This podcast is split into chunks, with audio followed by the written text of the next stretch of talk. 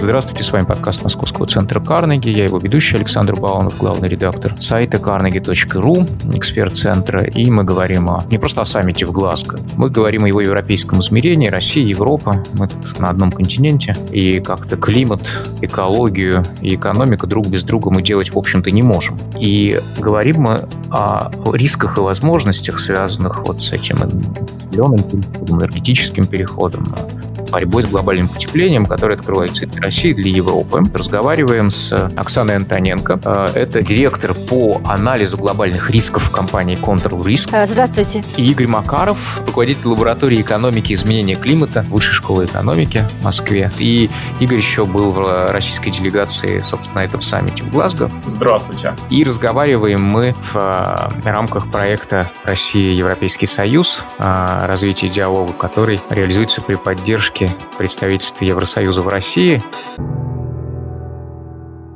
Я вот что хотел попробовать предложить. Мы все, конечно, более-менее следили за саммитом в Глазго, потому что он довольно долгий, и потому что, как ни странно, в России ему была придана определенная публичность потому что вроде бы от России ожидают некоторого скептицизма в отношении западных инициатив, он, безусловно, присутствует, но э, этот разговор власти с обществом по поводу экологической повестки, климатической повестки существует. Этот разговор очень глобальный, он распространяется у нас на все континенты, у него много измерений. Давайте попробуем вычленить европейское измерение. Да, мы понимаем, европейско-российское, скажем так, мы понимаем, что глобальным потеплением по-своему озабочены жители островов Науры и Палау, по-своему озабочены жители субсахарской Африки, не знаю, Сахели и так далее, по-своему, наверное, в Карибском море с его ураганами. А вот эм, Россия и Европа все-таки находятся на одном континенте. При этом в каком-то смысле представляют, ну, не совсем разные лагеря, но э, и не идентичные подходы к решению экологических климатических проблем. А, ну, во-первых, э, в политическом измерении, потому что а, саммит, во всяком случае, то, что я вижу в западных агентствах, сообщениях Рейтера, Associated Press, задекларирован как инициатива совместной США и Европейского Союза. Это, уже, это само по себе должно Россию настораживать, именно в политическом смысле, не в смысле даже предложений э, научных, которые там были высказаны, или экономических, а вот коллективный Запад, ну, собственно, что такое коллективный Запад? Это Европейский Союз, Соединенные Штаты, приглашают к нему присоединиться. Россия не та страна, которая спешит присоединяться вообще к кому бы то ни было. А, это не только к Западу имеет отношение, она и к Китаю не очень спешит присоединиться. Да? Ну и тем более к Западу, с которым сейчас такие непростые отношения.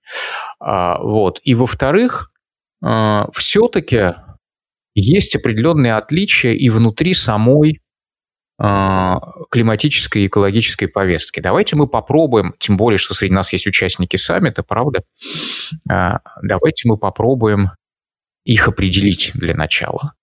А, чем отличается подход России и Европейского Союза к климату, несмотря на то, что они у нас на одном континенте находится? Ну, во-первых, э, конечно, саммит, который проходил в Глазго, а, нельзя преподносить или воспринимать как нечто такое, что а, в первую очередь было инициировано Западом. Конечно, а, эта повестка дня, климатическая повестка дня продолжает оставаться гораздо более важной для э, стран Запада, по крайней мере, они пытаются продвигать это на уровне приоритетов политических, но э, в Глазго собрались 197 стран, и большая часть из них, абсолютное большинство, большинство из них, было представлено на уровне лидеров э, государств. А, и практически все из этих стран э, согласились с тем, что в какой-то мере, в некоторых случаях, конечно, очень серьезно, э, изменение климата затронет их экономику и качество жизни, и даже вопросы безопасности и выживания.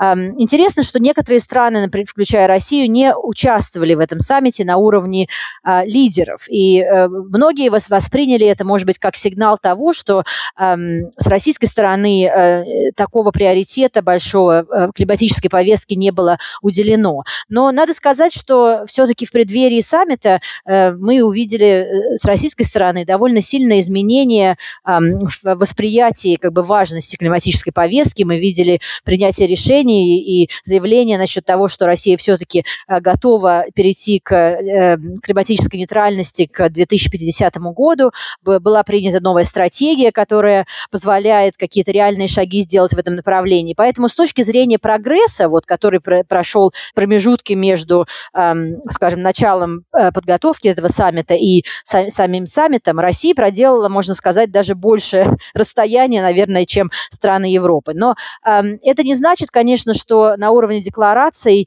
все уже решено. Эм, конечно, э, важно смотреть на то, насколько эм, реальные шаги будут сделаны в этом направлении, чтобы действительно остановить э, э глобальное потепление и эм, э, сдержать его на уровне полутора градусов Цельсия, которая, в общем, заявлена как цель и э, была сохранена как цель в Глазго во время саммита. Оксана, насколько я помню, насколько я помню, ведь на полтора градуса Россия не согласилась в итоге, да? Или согласилась? Нет, почему? Удерживать потепление на уровне полутора градусов согласились э, все страны, которые угу. участвовали в Глазго. Другая проблема в том, что те э, национальные э, вклады, которые были объявлены э, в преддверии саммита, они недостаточны для того, чтобы удержать потепление на уровне полутора градусов.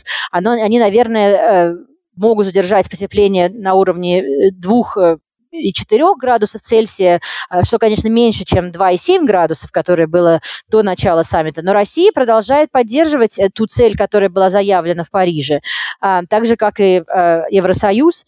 Эм, поэтому здесь, как бы, мне кажется, есть, есть какое-то единое целеполагание. Но с точки зрения, опять же, я, я хотела сказать, что с точки зрения практических шагов, конечно, со стороны России пока что мы не видели столько практических шагов, сколько было сделано уже в Европе. И здесь, наверное, самая главная разница между Россией и Евросоюзом Евросоюзом, в том, что Евросоюз, конечно, заявил о своих амбициях, которые еще более амбициозны, чем а, как бы с российской стороны, но они уже и сейчас предпринимают конкретные шаги, в том числе связанные с тем, что а, они платят определенную экономическую э, цену за э, те шаги, э, те компромиссы, которые они предпринимают. Игорь, вот э, скажите, недавно еще и голоса были слышны очень громко, которые считали, что климатическая повестка искусственная, что это выдумка, что если это и не выдумка, то Россия не под угрозой и не надо во всем этом участвовать. Мы видим, что все-таки э, последние годы э, Россия стабильно принимает вот этот зеленый переход, экологическую повестку и даже климатическую в широком смысле слова как свою тогда, опять же, вернемся к вопросу. И это важно. Это большой шаг вперед, потому что обыватель иногда же остается от собственных политиков. Вот мы говорим, у нас консервативные политики.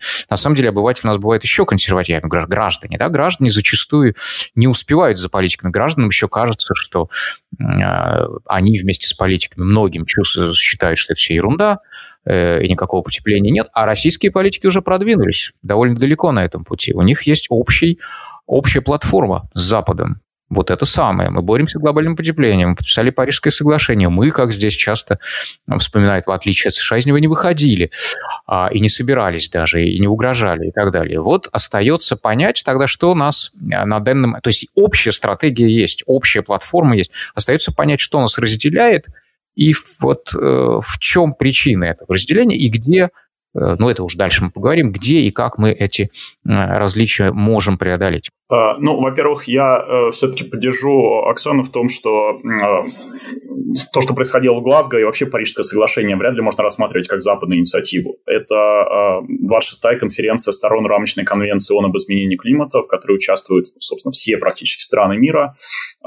И это далеко не только западные страны. Более того, Парижское соглашение не было инициативой Запада, это был очень серьезный компромисс с огромными уступками со стороны Запада развивающимся странам, в первую очередь Китаю и Индии, а, и, кроме того, и многим бедным странам. И а, Парижское соглашение отражает, ну, тот наименьший общий знаменатель, к которому развитый развивающийся мир может прийти. А, поэтому Парижское соглашение, оно действительно очень такое компромиссное, и а, оно действительно эм, отражает глобальную повестку, а не западную повестку. Западная повестка гораздо амбициознее, чем а, Парижское соглашение, и в этом плане на Западе тоже очень много скептицизма по отношению к Парижскому соглашению, хотя скептицизма с другой стороны, чем со стороны России. Что касается общей платформы, общих подходов, то я бы не сказал, что эти общие подходы и общая платформа нащупана, а, хотя, может быть, какое-то движение в этом направлении движется. А, мы по-разному воспринимаем вот зеленое развитие мировой экономики по-прежнему. И если для стран Запада оно воспринимается в первую очередь как возможность, связанная с тем, что ну, не только с борьбой с изменением климата, но и э, как некая новая консолидирующая повестка э, внутри Запада, в первую очередь внутри Европейского Союза, например, э, как э, некая возможность перейти на новый технологический уклад, как некая возможность снизить зависимость от углеводородов.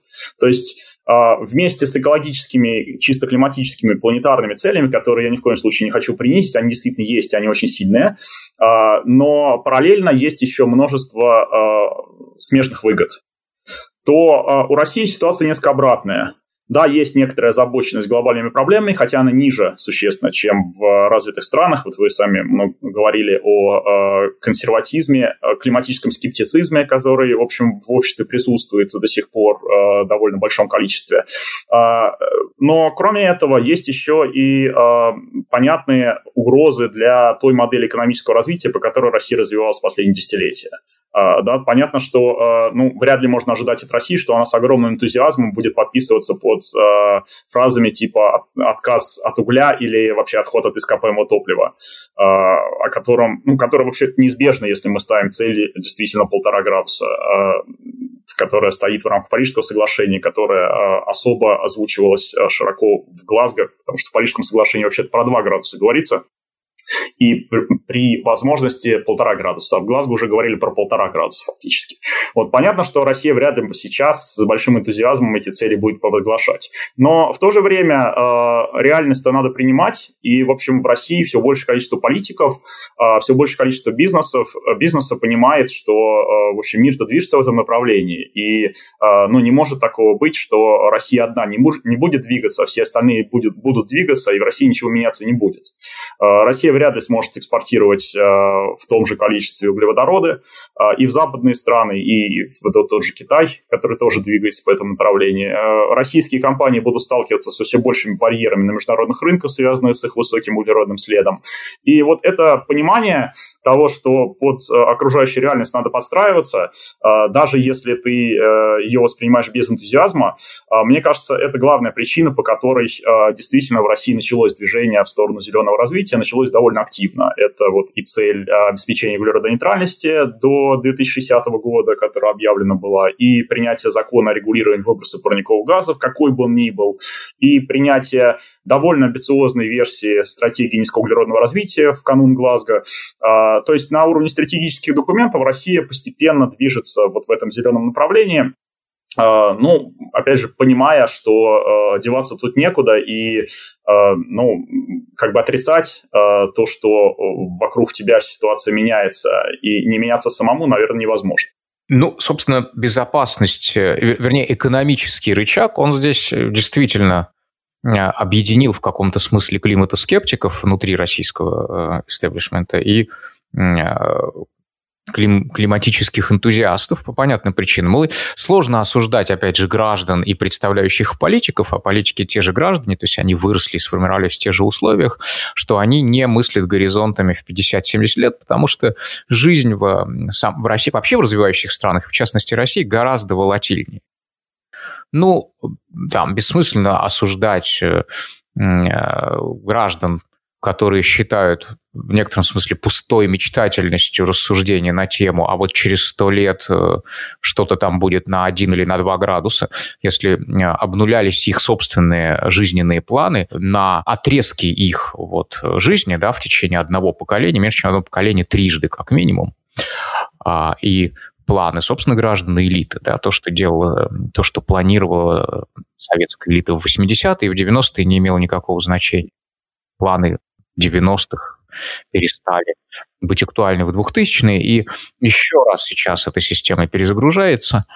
Поэтому э, граждане смотрят на э, это все с некоторым скептицизмом. Это скорее даже не про неверие в выводы ученых, это просто скептицизм в отношении вообще планирования политического, там, социального на таких дистанциях, ровно потому, что жизненный опыт российских граждан, российских политиков подсказывает им, что такое планирование бывает, в общем, бессмысленным.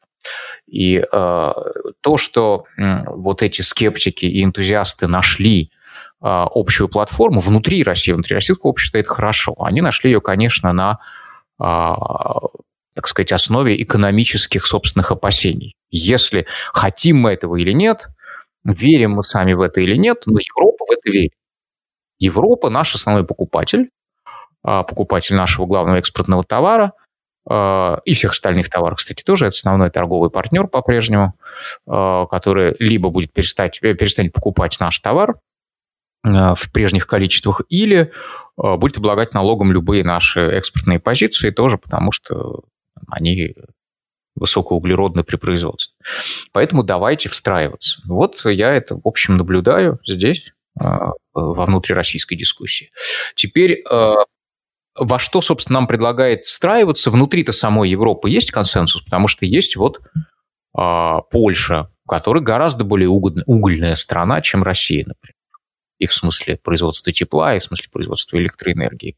С удивлением обнаруживаем, что есть Германия, которая там, в проценте произведенной энергии угля использует больше, чем Россия вроде бы, если я не ошибаюсь. Потом э, есть даже Германия, которая является атомным скептиком, а Россия настаивает на том, что атомная энергетика чистая.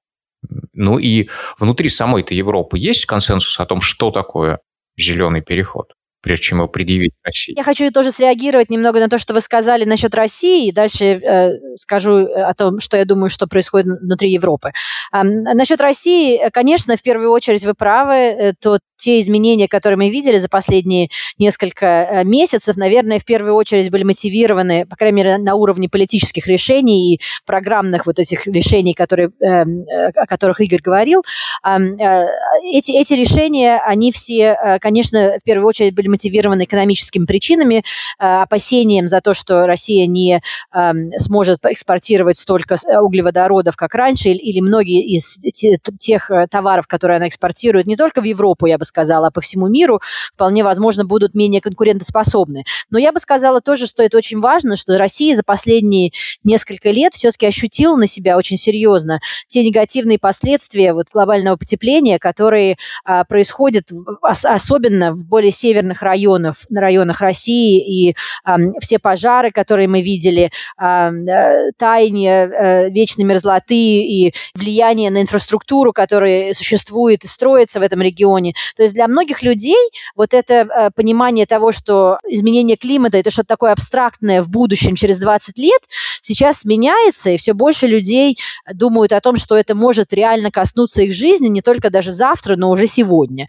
И в Европе мы явно это ощутили видели уже несколько лет, и в этом году особенно, с теми ужасными пожарами, которые мы видели в Греции в этом году, те, уже, те потопы, которые мы видели в Германии, это цена для экономики, для бизнеса, для э, страховых компаний, вот этих вот э, катаклизмов природных, которые становятся более и более интенсивные каждый год, и которые будут действительно влиять на жизнь не завтра и не послезавтра, а влияют уже сегодня для очень многих европейских стран. И это тоже во многом влияет на общественное общественное мнение. Конечно, вы правы, что в Европе не существует консенсуса, и э, как по многим э, темам, э, особенно внутри Европейского Союза, есть разные группы интересов и разные позиции. Но тот факт, что Европа смогла изменить свою, свои амбиции в отношении как бы, мер по эм, уменьшению выбросов газов, которые загрязняют окружающую среду, это, наверное, в первую очередь связано с тем, что э,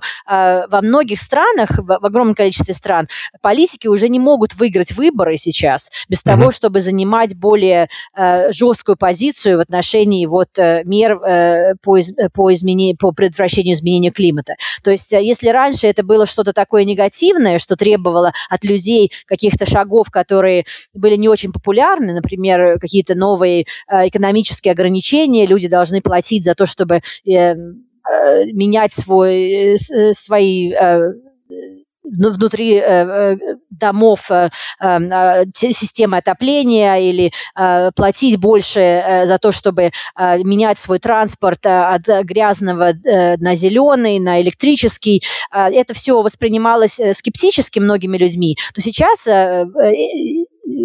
политические дебаты внутри европейских стран сильно изменились в сторону того, что э, выборы и избиратели сами, они требуют от политиков все-таки занять более серьезную позицию, поэтому даже в странах таких, как Польша, или в странах, которые производят э, э, больше угля, например, в Греции мы видели за последний год, за последние полтора года очень серьезные изменения, то есть в тех районах, которые производили уголь раньше, сейчас правительство делает усилия, чтобы полностью закрыть это производство, причем уже в ближайшей перспективе. А это происходит во многих других странах.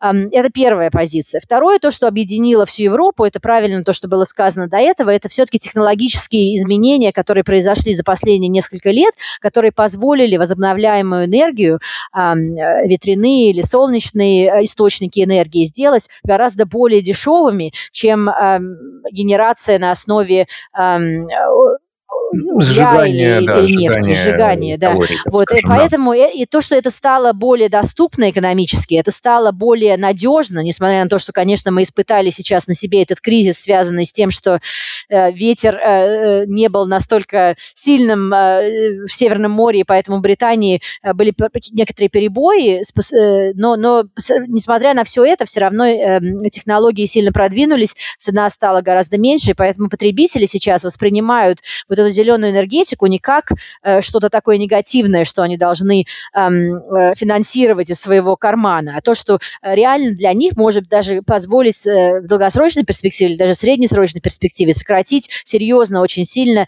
затраты на вот, электри электроэнергию. Но, Оксана, э, но тем не менее, я помню, что восстание желтых жилетов, собственно, началось с налога на традиционные автомобили перераспределение, поддержку электромобилей и перераспределение.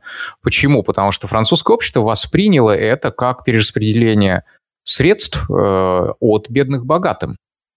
Э, электромобиль по-прежнему дороже традиционного автомобиля, э, и он субсидируется государством за счет налога на традиционный автомобиль, который по-прежнему дешевле, соответственно, более доступен более бедным.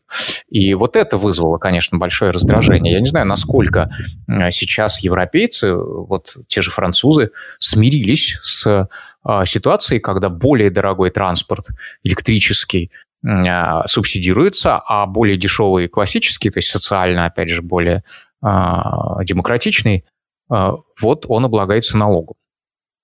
Что с ну, этой... озеленение транспорта, озеленение транспорта в целом это еще э, задача, которая э, не, не пол, э, только находится в самом начале своего решения. И э, как раз мы э, ждем вот новый эм, э, э, документы, которые Евросоюз должен выработать, о том, как они будут подходить именно к эм, э, про программе озеленения транспорта. Конечно, во многих странах, во-первых, э, это связано в первую очередь вот в краткосрочной перспективе с повышением цен на топливо, повышением налогов. Это связано с тем, что многие машины, например, здесь в Великобритании, еще несколько лет тому назад э, государство субсидировало дизельные автомобили как э, экологически более эффективные, а сейчас они, наоборот, говорят о том, что люди должны избавиться от своих э, дизельных автомобилей, э, или они должны платить очень высокие налоги э, на эксплуатацию этих, этих автомобилей. Во многих странах Европы до сих пор не существует эм, инфраструктуры, то есть системы заправок, электрозаправок, которые могли бы позволить людям эксплуатировать. И здесь мы говорим не только о транспорте непосредственно, который используют сами люди, но самое главное, конечно, это грузовой транспорт, который из всех систем ну, транспорта в Европе наиболее грязный грязной с точки зрения влияния на климат и загрязнения окружающей среды. А И здесь эм, нам нужно создать целую новую инфраструктуру для того, чтобы эм, они могли заправляться э, э, либо там э, водородом, либо эм, другими источниками, более зелеными источниками, что, конечно, еще не произойдет в ближайшей перспективе. Но если говорить о энергетике, то здесь, конечно, прогресс был сделан очень большой, и мы видим не только то, что цена электроэнергии упала от от генерирования вот солнечной и возобновляемой энергии в целом, но и то, что инвестиции, частные инвестиции все больше и больше идут в эту область, и поэтому мы видим технологические ускорение технологического цикла, то есть мы видим больше и больше технологических прорывов, например, сейчас новые технологии в отношении батарей, которые смогут аккумулировать эту электроэнергию на более длительное время, и поэтому мы увидим, конечно, э, прорывы, которые позволят э, как бы ускорить этот зеленый переход во всех странах Европы, вне зависимости от того, э, какие у них позиции политические с точки зрения угля или, или, или а, атомной электроэнергии. Угу. Игорь, а вот у нас, мы же, наши три позиции, признать чистой атомную энергию, а, то есть мы тут союзники с Францией, получается. Не знаю, как мы эксплуатируем этот союз каким-то образом или нет. У нас же с Францией часто бывает э, как бы поверх вот этого барьера Восток-Запад какие-то отношения более честные со времен генерала Деголя а, и борющейся Франции.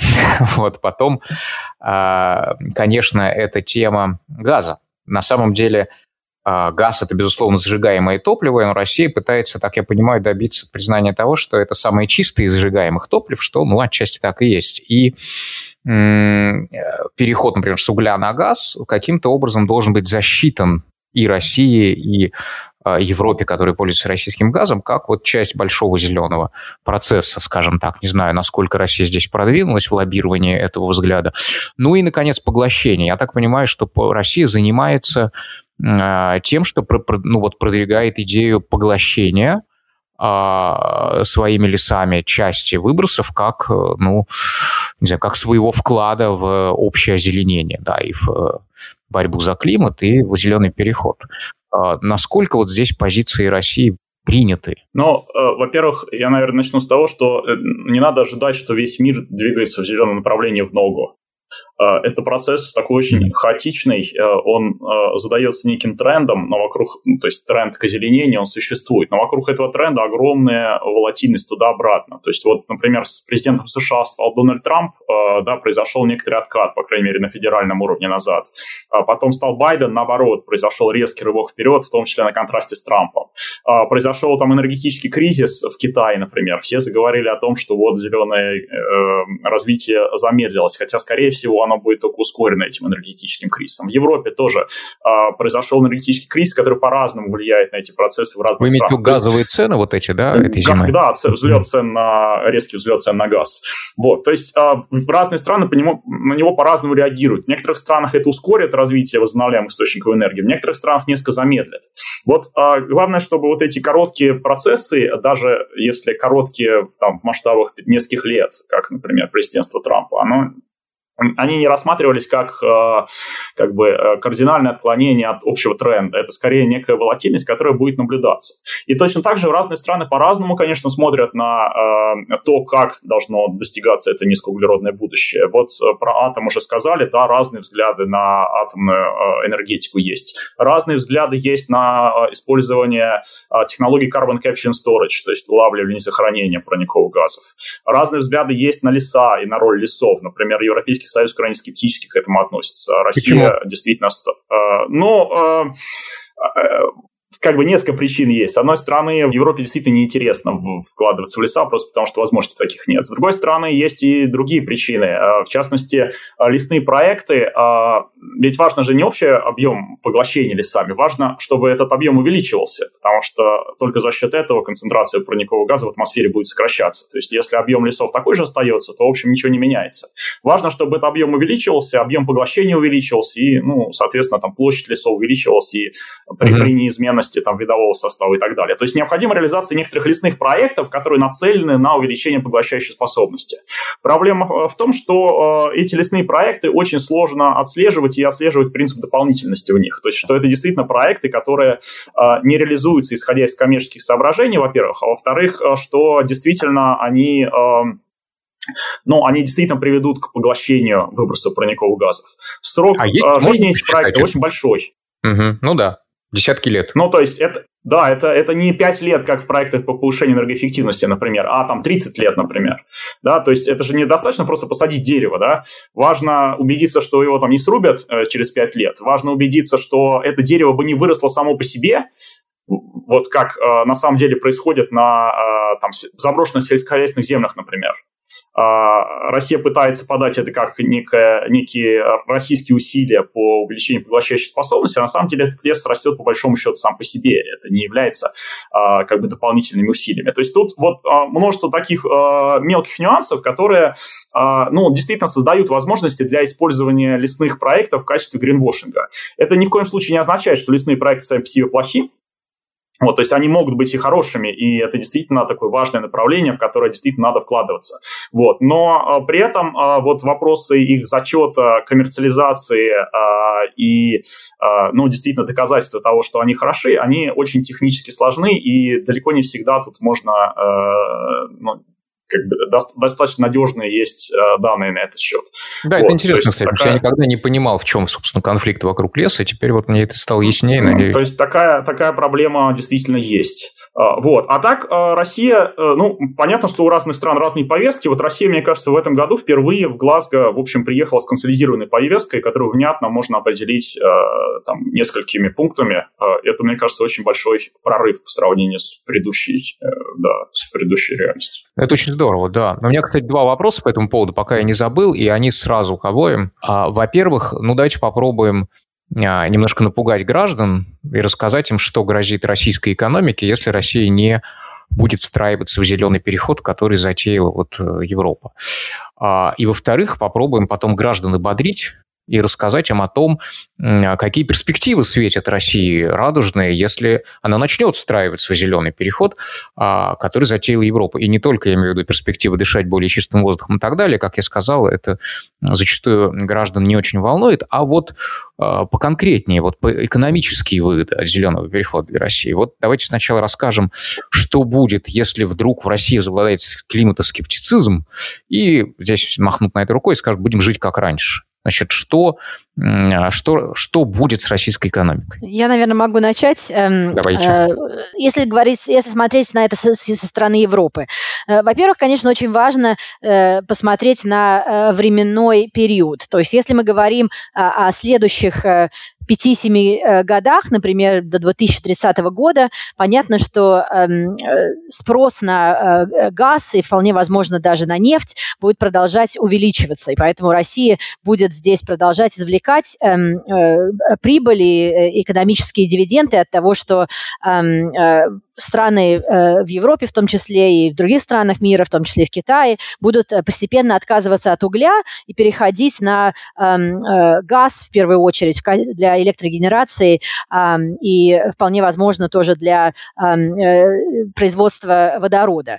Эм, но если мы посмотрим от 2030 до 2040 года и уже дальше 40-50 год, здесь отказ от использования нефти в том числе тоже использование газа в Европе а, и использование угля а, будет очень быстро уменьшаться. То есть э, спрос на эти э, ископаемые э, и на, на закупки нефти, газа и угля из России будет очень сильно падать. А, вопрос, сможет ли Россия заменить этот выпадающий спрос чем-то другим? Например, сейчас очень много обсуждается возможность, например, экспорта водорода по газопроводам, которые в данный момент э, несут природный газ в Европу. Насколько Россия сможет э, заменить вот этот вот природный газ экспортом водорода или вполне возможно другими какими-то э, потенциальными эм, источниками экспорта.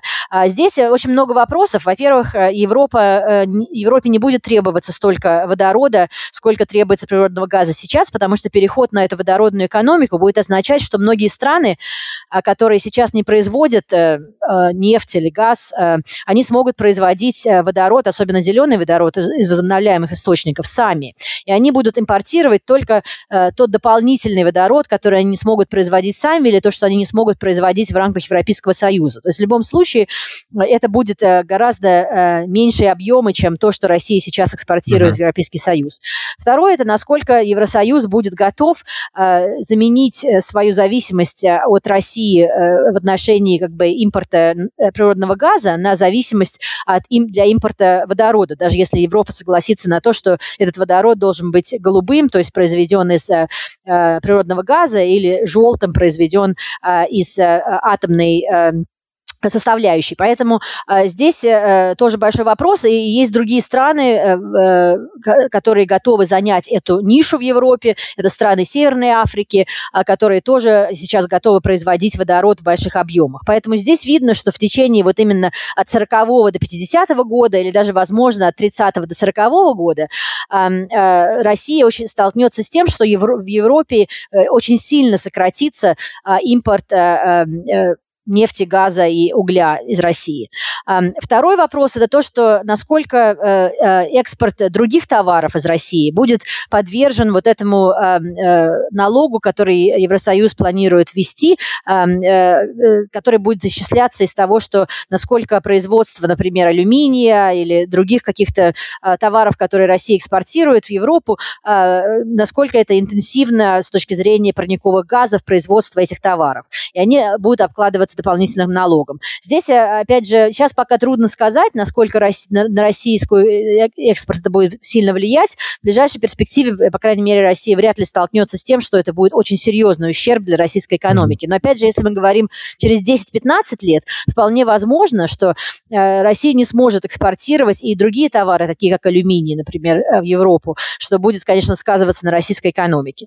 А, и последнее, то, что, конечно, очень важно, это то, что насколько вообще интеграция экономики э, на, в этом регионе будет зависеть от того, что эм, э, э, страны будут в первую очередь смотреть на эм, климатическую составляющую для того, чтобы эм, выбирать своих экспортных э, э, партнеров или э, для своих инвестиций. Очень многие частные компании уже сейчас, э, выбирая э, места, куда они собираются экспорт, инвестировать, в первую очередь смотрят на те, те как бы на те условия, которые существуют в этих странах для, для инвестиций с точки зрения зеленой экономики. И это тоже будет ограничивать в ближайшей перспективе для России возможность привлекать иностранные инвестиции и, конечно, будет серьезно ограничивать возможность для привлечения иностранных инвестиций через 10 лет. Да, это, это очень такой внятный рассказ. Игорь, я думаю, что вам есть что дополнить да, по угрозам для экономики и по перспективам, потому что я слышал, например, точку зрения, что, в принципе, зеленый переход для России выгоден в конечном счете, если правильно к нему подойти. Э, да, ну тут вот то, что сказала Оксана, можно резюмировать на самом деле э, словами, что вот у России не были некоторые конкурентные преимущества в предыдущем технологическом укладе, на предыдущем этапе развития российской экономики. Эти конкурентные преимущества были связаны с большим количеством энергоресурсов традиционных. Вот. А вот сейчас эти конкурентные преимущества фактически э, перестают быть таковыми, более того, они в какой-то степени даже бременем становятся. Вот. И отсюда uh-huh. следует все остальное. Да? Это и э, ограничение э, возможности экспорта непосредственно углеводородов, и э, э, барьеры на пути э, энергоемкой различной продукции и растущее недоверие со стороны инвесторов и неготовность вкладывать в э, высокоуглеродные проекты и а, там недоверие со стороны потребителей а, и так далее и тому подобное. То есть а, высокий углеродный след становится важным негативным фактором а, конкурентоспособности, да, то есть снижает конкурентоспособность российской, российских товаров, российской экономики в целом. Вот. Но при этом как бы это можно рассматривать и с другой стороны. У России есть э, огромный потенциал для резкого сокращения углеродного следа и для зеленого развития. Э, в России вы, в, дешевле сокращать выбросы, чем в большинстве других стран. Фактически только из крупных регионов, только в Китае и в Индии дешевле сокращать выбросы, чем в России. Э, то есть мы еще не начинали фактически этим заниматься то время как Европейский Союз уже все дешевые опции сокращения выбросов использовал, в России фактически еще не начинали этим заниматься. Это значит, что в условиях, когда э, сокращение углеродного следа является востребованным в многими компаниями, многими странами, то у России здесь огромные возможности, в том числе по привлечению инвестиций в низкоуглеродные проекты. Если эти низкоуглеродные проекты оформлять, если строить регуляторику, если вводить систему регулирования выбросов полноценную, то вот эти возможности появляются. Появляются возможности, собственно, самое главное, о чем мы уже 20 лет говорим, что необходимо диверсифицировать российскую экономику. Но вот это давление извне, оно приведет к диверсификации российской экономики. Вопрос э, в том, произойдет ли оно как бы стихийно, и, конечно, тогда это будет очень болезненно. Или произойдет это управляемо. И тогда, собственно, Россия перейдет к более устойчивой модели экономического развития, устойчивой не только с точки зрения окружающей среды, но и с точки зрения экономического, экономического развития, с точки зрения меньшей зависимости от э, там, нефтяной конъюнктуры, а, меньшей зависимости от а, конкретных импортеров российской продукции и так далее. Вот. Но и плюс новые конкурентные преимущества, они тоже могут появляться. Вот, например, а, вся эта новая энергосистема, которая базируется на тотальной электрификации, использовании возобновляемых источников энергии, она требует огромного количества различных металлов, минералов как традиционных, типа медь, никель, алюминий, так и новых, типа литий, кобальт, редкоземельные металлы и так далее. В России все это есть в огромных объемах. Россия среди лидеров по, практически по каждому э, типу из этих э, металлов и минералов. Э, другое, другое дело, что многие из этих месторождений до сих пор э, там не разрабатывались, но вот возможности появляются.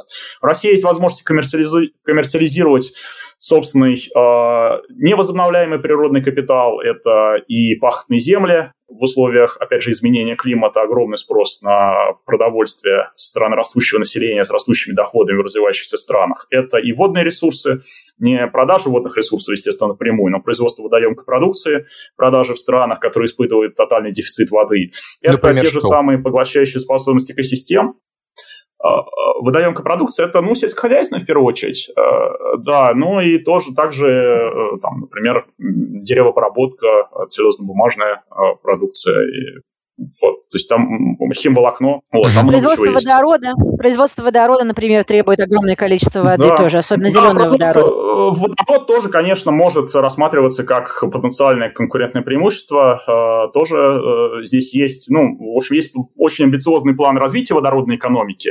Может быть, они даже чересчур амбициозные, вот, но тем не менее, да, конечно, водород тоже может стать отраслью специализации. И атомная энергетика, конечно, тоже, она востребована очень во многих странах мира мира. Россия здесь э, один из мировых лидеров, безусловно, и технологических лидеров. А, собственно, поэтому, да, вот новые, новые конкурентные преимущества, они тоже открываются. Не надо рассматривать э, зеленый переход как некий крест на российской экономике. Нет, у нас есть хорошие перспективы, но просто действительно к ним надо идти управляемо, да, чтобы вот этот переход с нынешнего равновесного состояния, на, базирующегося на экспорте производстве и экспорте углеводородов, к новому, он шел плавно, без э, огромных потерь для отдельных регионов, э, зависимых от ископаемого топлива, отдельных групп населения, там, доходов бюджета, Э, и так далее. То есть, но это вопрос э, уже государственного управления, а не эм, там объективных внешних обстоятельств. Объективные внешние обстоятельства, в общем-то, э, ну, довольно относительно благоприятны для России, и здесь много возможностей действительно открывается. Мне нравится, что вот тут мы как-то сошлись более-менее, потому что ну, граждане и так перестали, в общем, привыкли, скажем так, к разговору о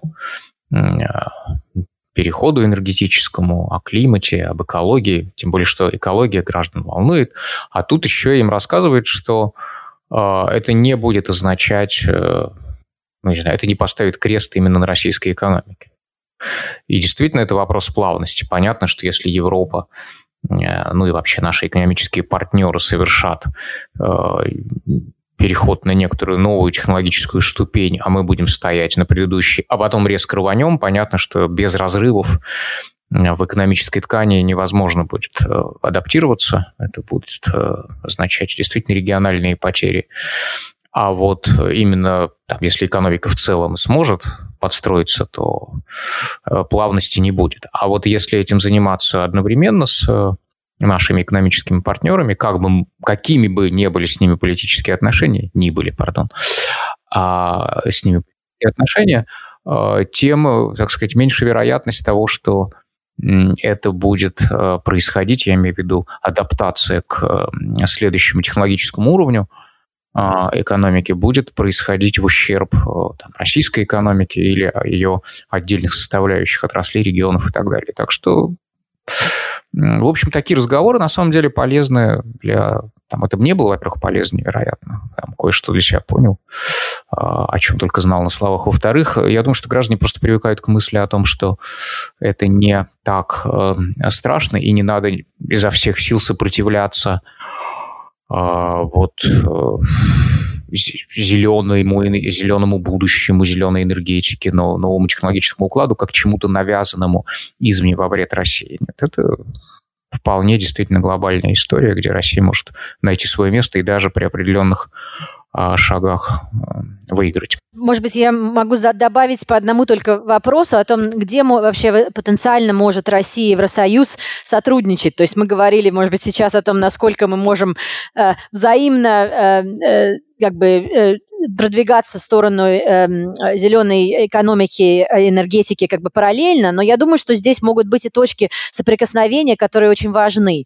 А, но первая точка соприкосновения, конечно, это э, технологическое развитие и э, частный сектор э, и э, частные инвестиции, которые э, необходимы э, в России, потому что, естественно, э, роль государства э, в этом э, зеленом энергопереходе, она, безусловно, важна с точки зрения регулятора, с точки зрения вот, э, принятия всех этих амбициозных целей, стратегий, а, но а, она не может быть э, а, единственной и, и даже самой важной. То есть мы видим сейчас это не только в Европе, но по всему миру, что в первую очередь это частные компании, которые э, разрабатывают технологии, которые внедряют их наиболее экономично, которые могут реально э, совершить довольно серьезный и быстрый скачок э, вот в этих всех технологических цепочках, в создании новых, новой экономики, новых рабочих местах.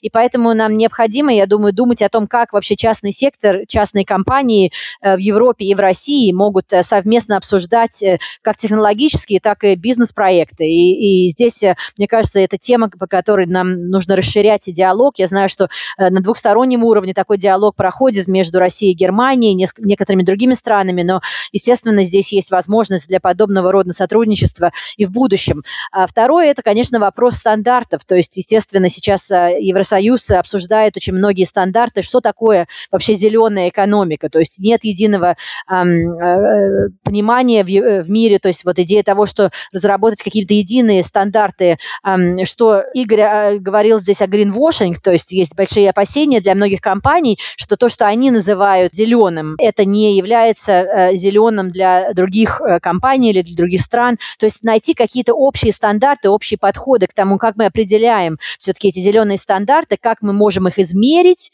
как мы можем их реально реализовать и, и как мы можем это закрепить законодательно, как в Европе, естественно, так и в России. Здесь, мне кажется, очень интересный пример вот Сахалина, где в России сейчас проходит эксперимент, как можно замерить, измерить э, уровень э, как бы зеленого перехода э, в едином, в одном регионе, в, одном взятом регионе. Здесь, мне кажется, что Европа может тоже предложить какой-то свой опыт, и этот диалог необходим. И последнее, конечно, это вопрос финансирования. Насколько можно разработать какой-то инструмент, учитывая то, что, естественно, между Россией и Европой сейчас очень много политических и геополитических барьеров для того, чтобы сотрудничать. Очень мало есть вообще э, э, сфер, где этот диалог на э, политическом уровне продолжается, но э, именно э, Э, зеленая экономика – это одна из единых таких тем, по которой сотрудничество возможно, в том числе Европа, Европейский Союз принял э, свою стратегию э, в отношении э, России вот не, не так давно, ли, в июле этого года,